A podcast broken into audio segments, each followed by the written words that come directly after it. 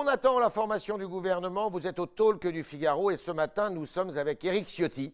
Éric Ciotti, député LR des Alpes-Maritimes et qui est aussi le rapporteur de la commission d'enquête à l'Assemblée nationale sur la gestion eh bien, de la Covid pendant euh, plusieurs semaines.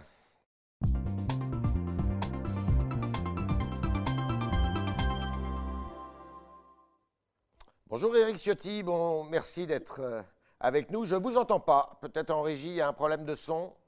Je vous entends, moi. Ah bah très bien, c'est bon, c'est bon. Alors, Jean Castex est le nouveau Premier ministre. Euh, il a visité hier un, commissariat euh, dans le département de la Seine-Saint-Denis. Il semble vouloir euh, mettre l'accent ou remettre l'accent sur les problèmes de sécurité. Il dit que l'ordre républicain doit être respecté. C'est une bonne chose, j'imagine, à vos yeux. Bah, nous verrons bien. Mais peut-être un mot, si vous le permettez, sur la nomination de Jean Castex, parce que euh, vous me dites Jean Castex est Premier ministre, bien sûr, institutionnellement, mais dans la réalité, dans la pratique, il n'y a plus de Premier ministre. Ce qu'a voulu faire Emmanuel Macron, il avait d'ailleurs dit, euh, c'est nommer un haut fonctionnaire qui soit totalement dans un lien euh, hiérarchique. D'ailleurs, on le voit puisqu'il n'aura même pas le loisir de prononcer son discours de politique générale qui est euh, décalé jusqu'au 17 juillet parce que le président de la République doit parler avant. C'est le signe de ce qu'on avait déjà perçu. Moi, j'ai réagi en disant euh, Emmanuel Macron a dissous Matignon. La réalité est là. Il n'y a aujourd'hui plus de Premier ministre. Il y a deux secrétaires généraux ou deux directeurs de cabinet du président de la République. Mais ce qu'a voulu le président de la République, c'est son choix, c'est qu'il n'y ait plus de Premier ministre. Qu'il Alors, est-ce que exécutant, point final, de ses volontés. Et j'y vois quelque part une forme de dérive euh, qui conforte cette, cette volonté de pouvoir personnel qu'on ressentait depuis quelques, depuis quelques mois, depuis le début même de, de ce quinquennat. Dérive, euh, vous diriez une dérive autoritaire? Ah, C'est euh, le contraire de l'autorité. Mais c'est vrai que quand on n'a pas d'autorité, on est souvent contraint à de l'autoritarisme. Euh, autoritarisme sur sa majorité, euh, on l'a vu, euh, autoritarisme sur, sur ses ministres, une forme de jalousie à l'égard d'Édouard Philippe qui devenait plus populaire que le Premier ministre. Pourquoi on change Édouard Philippe aujourd'hui? Tout simplement parce qu'il était en train de faire de l'ombre au président de la République. et que Jean Castex est choisi parce qu'il ne fera pas d'ombre au président de la République. C'est sa première qualité. Est-ce que ce n'est pas une, dérive justement de la réforme du, passage du septennat au quinquennat et qui fait que le Premier ministre devient euh, ce que Nicolas Sarkozy euh, avait appelé un collaborateur. En fait, c'est la même chose qu'entre Nicolas Sarkozy et François Fillon. Je crois qu'on ne peut pas comparer euh, François Fillon ou Georges Pompidou ou Raymond Barre à Jean Castex. Parce que derrière, il y a une légitimité. il y avait une légitimité en ce qui concerne François Fillon de parlementaires. Il y en avait une en ce qui concerne Raymond Barre de, ministre. Georges Pompidou avait été euh, euh, très très proche du, général de, Gaulle, son, directeur de, cabinet. Donc là, c'est le, choix de l'effacement de, Matignon, à un moment où on a besoin pourtant d'un gouvernement fort et non pas d'un gouvernement qui ne soit que le porte-parole du président de la République. Alors sur le front des missions régaliennes, justement, le Premier ministre s'est exprimé là-dessus, alors qu'on l'attend beaucoup sur l'écologie, sur euh, euh, la relance sociale et économique. Bah, il a aussi parlé de sécurité. Euh, est-ce que ces premières paroles vous conviennent? Ces paroles me, conviennent. Jean Castex est quelqu'un de, qualité, c'est un haut fonctionnaire respectable et respecté. Là, n'est pas le sujet. Ces mots ont été pertinents.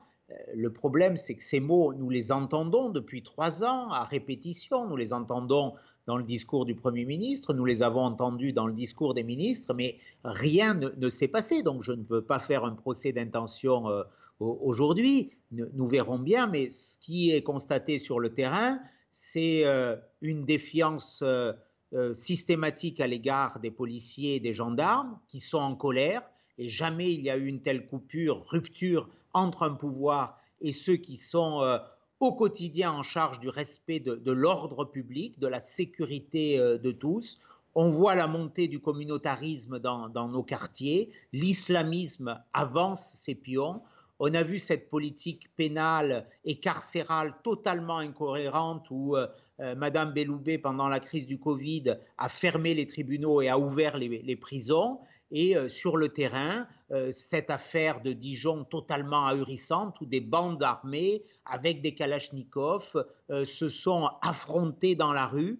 Et qui a réglé l'ordre? Eh L'ordre s'est réglé dans une mosquée en réunissant les protagonistes sans que le droit, sans que la République, sans que la loi, le juge, le policier n'aient eu à s'en mêler. Voilà, ce sont des dérives du quotidien avec une délinquance qui est de plus en plus forte, une immigration, malgré les discours là aussi, qui a atteint des, records absolus euh, en 2019, 272 000 titres de séjour, 132 euh, 000 demandeurs d'asile, 40 000 mineurs isolés, ça veut dire presque 450 000 euh, migrants euh, qui sont entrés dans notre pays en situation légale, sans parler de la situation illégale. Donc, bien que tous les paramètres se dégradent. Éric euh, Ciotti, vous diriez que la République aujourd'hui est en danger? Il y a des, ferments de danger, bien sûr. Le communautarisme nous, menace, le terrorisme islamiste nous menace toujours, mais aujourd'hui, il y a cette pieuvre qui s'étend avec le communautarisme islamiste. Et puis on voit que des quartiers on l'a vu à Dijon, on l'a vu dans ma ville, à Nice, des quartiers sont gangrénés à la fois par ce communautarisme, mais aussi par euh, le trafic de, drogue qui se développe et qui nourrit une économie souterraine. Ce sont les deux fléaux majeurs contre lesquels, depuis trois ans, aucun terrain n'a été gagné. Il y a une reprise en main, il faut changer euh, le ministre de l'Intérieur euh, sortant et la ministre de la Justice? En tout cas, le ministre de l'Intérieur euh, c'est placé dans une situation de rupture totale avec ceux qu'il dirige, avec des hommes et des femmes courageux, admirables, nos policiers, nos gendarmes. Il les a laissés attaquer, il les a attaqués lui-même, il les a euh, quelque part, euh, il leur a mis une, cible dans le dos. il est allé jusqu'à évoquer des comportements de, violence systémique ou de racisme. C'était honteux l'attitude qu'il a, a eue. Nous devons euh, la confiance à nos policiers. Moi, je, je pense à cette, à cette jeune gendarme qui a été euh, tuée euh, ce week-end, Mélanie Lemay. elle est à l'image de ces hommes et ces femmes extraordinairement courageux qui payent lourd tribut chaque jour. Et il n'y a jamais, jamais autant de mots. Est-ce qu'il y a eu la même émotion? Euh, sur Mélanie Lemay qu'on entend euh, chaque fois qu'il y a un incident avec euh, des, diffusions médiatiques généralisées. Non, c'est une brève dans les journaux, c'est une brève dans les informations télévisées. Eh bien, ça, ça doit changer, ce n'est plus supportable. On doit faire respecter l'uniforme de la République. Alors, Éric Ciotti, vous êtes également, je l'ai dit, rapporteur de la commission d'enquête à l'Assemblée nationale sur la gestion du Covid, sur la gestion du gouvernement. Vous avez entendu déjà pas mal de, spécialistes, d'experts qui, euh, qui, se sont exprimés pendant la crise, des, ministres aussi. Et on a eu le sentiment, notamment euh, quand vous avez auditionné le professeur Raoult, qu'il n'y avait pas beaucoup de contradictions de la part de la Commission quand euh, vos interlocuteurs s'expriment. Comment expliquez ça? Je, ne crois pas. Il y a eu des, questions euh, très, très vives, euh, enfin très vives, en tout cas très, très perspicaces. Euh, chaque député de chaque groupe pose des, questions.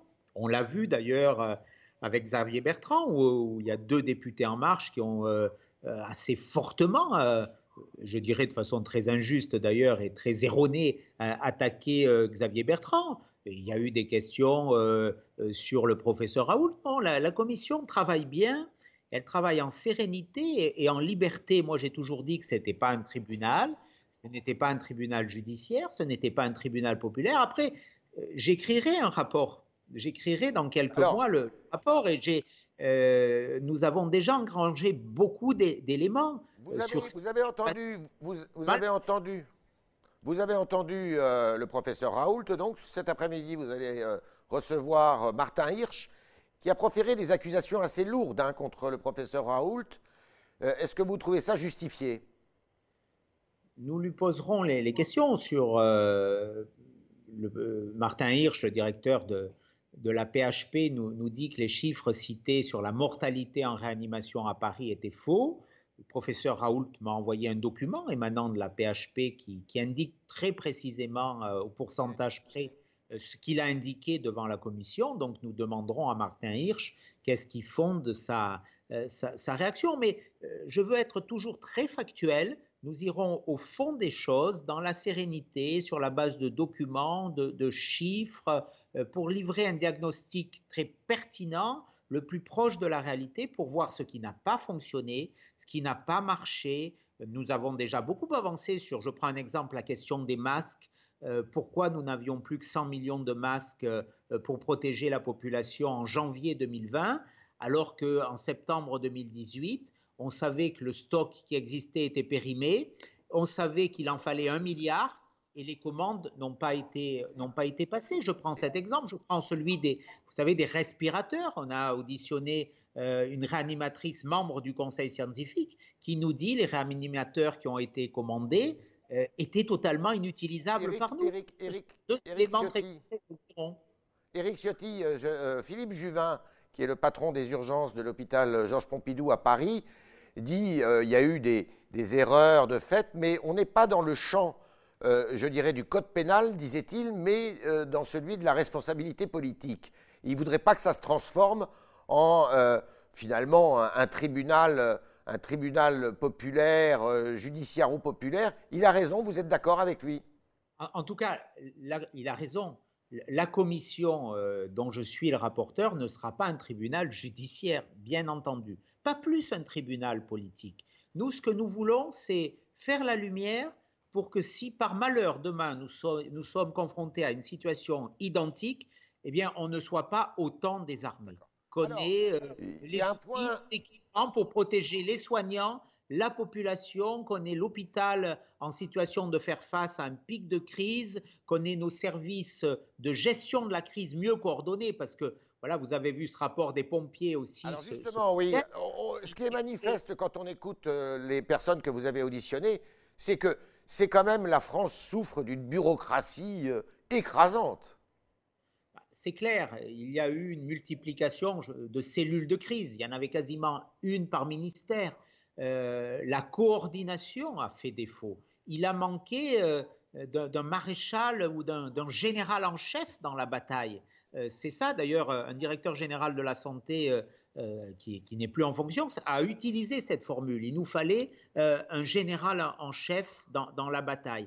Euh, il y a eu une dispersion, le rôle des ARS en compétition avec les préfets pose débat. les sapeurs-pompiers le soulignent et je crois qu'ils ont, qu'ils ont raison, on l'a déjà perçu. Ça nous a été dit par beaucoup de nos interlocuteurs. Les ARS qui ont été créés par Roselyne Bachelot. Je suis également élu local. Oui, mais Roselyne Bachelot a pu faire des erreurs aussi, ça, lui arrive. Elle en a dit d'ailleurs devant la commission quand elle a attaqué les médecins de ville. Personnellement, ça m'a beaucoup choqué parce que les médecins de ville, en disant qu'il fallait qu'ils aient des masques, Bien sûr, ils en avaient au début, mais après, euh, quand il n'y avait plus de stocks nationaux, euh, quand les, pharmaciens ne pouvaient plus en fournir, quand ils n'avaient plus le droit d'en commander eux-mêmes, ils se sont trouvés démunis. Donc, euh, ces attaques, elles ont été un peu injustes. Éric Ciotti, quand est-ce que vous rendrez votre rapport? Quand est-ce que eh bien, vous, allez rendre ce rapport? Bah, Moi, ce que je voudrais, c'est qu'à la fin du mois de juillet, on ait déjà un premier point d'étape. Euh, pour préparer la rentrée. Hein, beaucoup d'experts qu'on a auditionnés expriment leur, crainte, pas leur certitude, mais leur crainte euh, d'un retour euh, d'un pic épidémique à, l'automne. Donc il faut être prêt. Et puis la commission a une durée institutionnelle de vie de six mois. Donc ça nous conduit jusqu'à la fin du mois de, de, novembre. Donc nous verrons comment, avec la présidente Brigitte Bourguignon, avec laquelle, je le souligne, nous travaillons en bonne intelligence et dans un bon climat, nous ferons cela. Mais encore une fois, le seul souci, c'est de faire avancer les choses, d'être utile, euh, utile à la France, utile à notre pays, euh, pour que plus jamais nous ne subissions quelque part euh, cette impréparation sanitaire, voire ce désastre sanitaire. Ce point d'étape, il sera public à la fin du mois de juillet? Naturellement, moi je souhaite qu'on puisse dire des choses déjà. J'ai déjà des idées bien précises sur ce qui a fonctionné, sur ce qui n'a pas fonctionné. On évoquait ces pistes à l'instant et elles sont connues d'ailleurs. On est avec Eric Ciotti, euh, député LR des Alpes-Maritimes, qui est aussi le rapporteur de la commission d'enquête à l'Assemblée nationale sur la gestion du Covid, de la Covid. On continue avec vos questions, chers internautes, qui sont posées ce matin par Léa Fournier.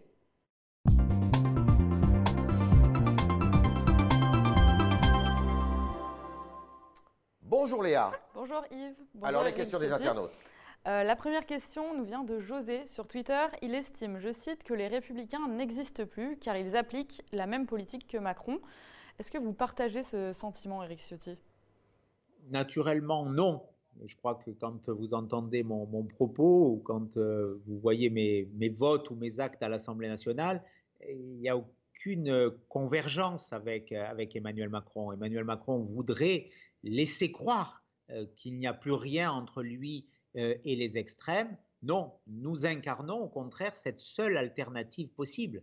Si demain euh, M. Macron se trouve à nouveau confronté avec Marine Le Pen, ce qu'il souhaite et ce pourquoi il travaille, naturellement, cela sera du pain béni pour lui. Eh bien, nous allons troubler ce face-à-face parce que les républicains incarnent la seule alternative crédible euh, à ce pouvoir qui, depuis trois ans, maintenant on a du recul, il pouvait faire illusion au départ il pouvait susciter de l'espoir, de l'espérance. Personnellement, je n'y ai jamais cru, mais certains y ont cru et je, comprends euh, euh, leur, position. Mais objectivement, au bout de trois ans, est-ce que notre pays est plus fort aujourd'hui avec Emmanuel Macron euh, qu'il ne l'était en 2012 lorsque Nicolas Sarkozy a quitté la présidence de la République? Est-ce qu'il est même plus fort qu'il ne l'était en, 2017 On a une situation économique qui est épouvantable. Euh, la France est sans doute le plus mauvais élève de, l'Europe en termes économiques, une des croissances les plus faibles, un taux d'endettement les plus élevés, les impôts euh, qui atteignent un niveau record au monde, pas simplement en Europe. On a vu, on a évoqué tout à l'heure les questions régaliennes, la montée du communautarisme, la dégradation de la sécurité. Donc très sincèrement, je ne me retrouve en rien dans ce bilan. Et ce bilan, il est la conséquence d'une politique ou d'une absence de politique. Vous savez, le macronisme, c'est le en même temps.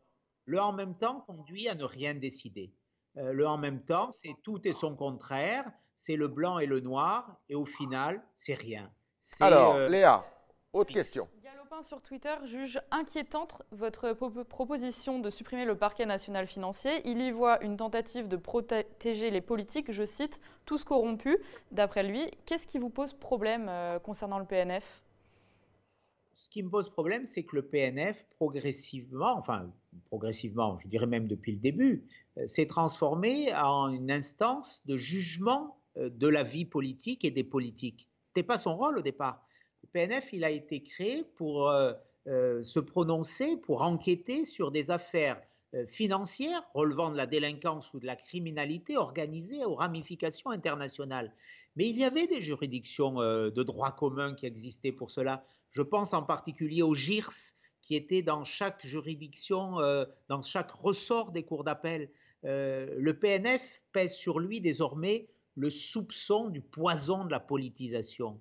Parce qu'on voit bien qu'il y a eu euh, des interventions, Madame Houlette elle-même l'a dit, on voit bien qu'il y a eu des nominations qui ne sont pas exemptes d'arrière-pensée politique. Donc je ne vois pas pourquoi il y aurait une juridiction d'exception dans notre pays il y a un droit commun, la justice doit être indépendante et euh, moi je, reste avec euh, euh, cet extraordinaire malaise qui a troublé notre démocratie.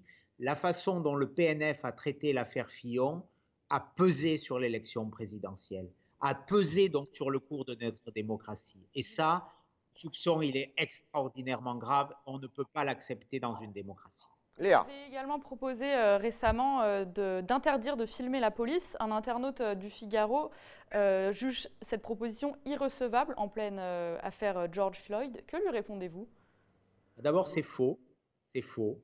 ça fait partie des fake news qui sont déployées. Je n'ai jamais demandé qu'on interdise de filmer les, les, policiers. Ma proposition de loi vise à interdire qu'on diffuse euh, leur image identifiable. Donc je souhaite simplement que quand il y a des images, euh, le visage du policier soit flouté. Je prends un exemple, quand une personne est menottée, euh, il est interdit de diffuser l'image d'une personne menottée. C'est normal d'ailleurs.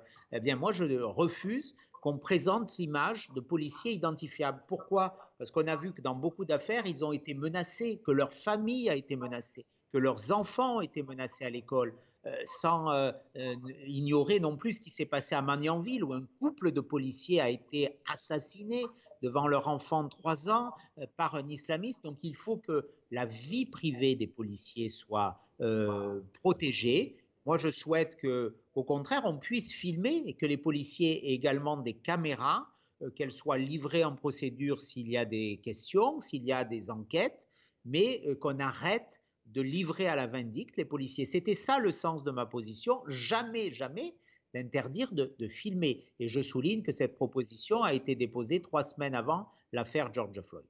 Précision nécessaire et utile. Euh, dernière question, Léa.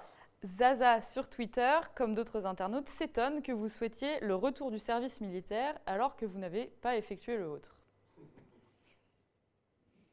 J'ai euh, souvent entendu ce, procès. C'était dans un cadre tout à fait, euh, légal à, la fin euh, du, service euh, militaire, quelques mois ou quelques années juste après que, avant que Jacques Chirac ne, le supprime. Voilà, je souhaite, et j'ai d'ailleurs fait voter une, loi dans ce sens, c'était un service citoyen. je souhaite qu'il y ait un encadrement qui soit, qui donne des repères aux, jeunes de façon générale. Et je crois que dans bien des, domaines, cela s'impose. Un service qui ne soit pas nécessairement militaire, du coup euh, je prends l'exemple de ce qui se fait dans les épides notamment, et c'est dans ce sens que j'avais fait voter une loi, c'était en 2011, je, crois, euh, sous la présidence de Nicolas Sarkozy, qui crée un service citoyen pour les mineurs délinquants notamment. Voilà, donc ça c'était un caractère qui relevait un peu de la justice, mais de façon générale, on voit bien que ce qui a été annoncé par Emmanuel Macron, là aussi, n'a très peu avancé. C'était des mots euh, et les actes sont euh, quand même très éloignés de la promesse électorale euh, du président de la République, alors qu'il n'était que candidat. Merci Eric Ciotti, merci pour toutes vos réponses à nos questions, y compris à celles des internautes qui ont été posées ce matin par Léa Fournier. Et puis, alors, bonne commission d'enquête cet après-midi, puisque je crois que vous avez deux auditions donc, euh, bon courage pour euh, cette journée d'audition. Et à demain, chers internautes, si vous le voulez bien.